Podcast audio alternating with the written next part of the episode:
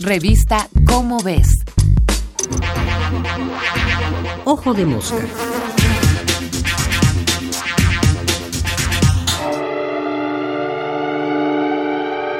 Alterar la mente.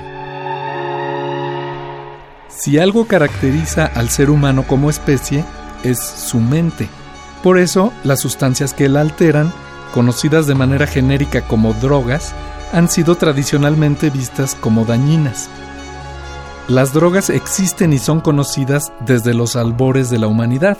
Algunas son producidas directamente por vegetales o se obtienen de la transformación química de productos vegetales.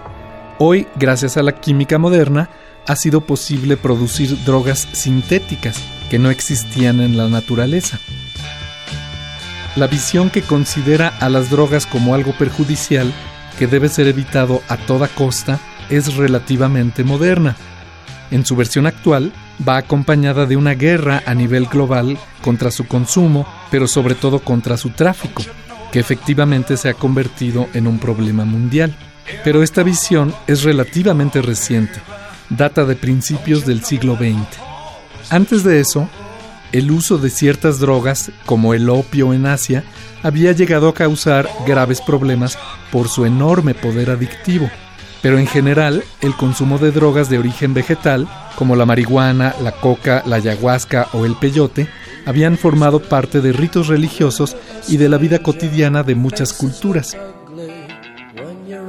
Por otro lado, hay sustancias de uso normal y aceptado en el mundo durante siglos que también alteran el estado mental. Tres ejemplos son el alcohol, producto de la fermentación de productos vegetales y que tiene efectos relajantes y desinhibitorios, el café e infusiones similares con alto contenido de cafeína y otros alcaloides estimulantes, y el tabaco, que contiene también un alcaloide estimulante, la nicotina. Estas tres sustancias de uso común alteran también el estado mental de quien las consume. Técnicamente son drogas psicoactivas el alcohol y el tabaco tienen además numerosos efectos secundarios negativos. ¿Por qué entonces se sataniza y se combate mediante guerras que cuestan vidas y dinero el uso de ciertas drogas y se tolera el consumo de otras? ¿Es realmente tan grave alterar nuestro estado mental? Un estudio realizado en 2010 halló que escuchar música puede activar los mismos circuitos cerebrales que son estimulados por drogas como la cocaína y que liberan dopamina, neurotransmisor relacionado con la sensación de placer. ¿Se puede considerar entonces a la música como una droga? La mente es el bien más valioso que tenemos.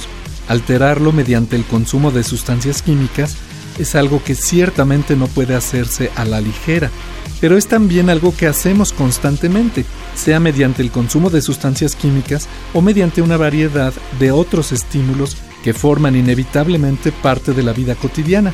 Al final, quizá lo más sabio sea aplicar la vieja frase, todo exceso es mal. Este fue Martín Bonfil Olivera. Nos vemos el mes que entra en la revista Como ves con otro Ojo de Mosca. Ojo de Mosca. Una producción de la Dirección General de Divulgación de la Ciencia.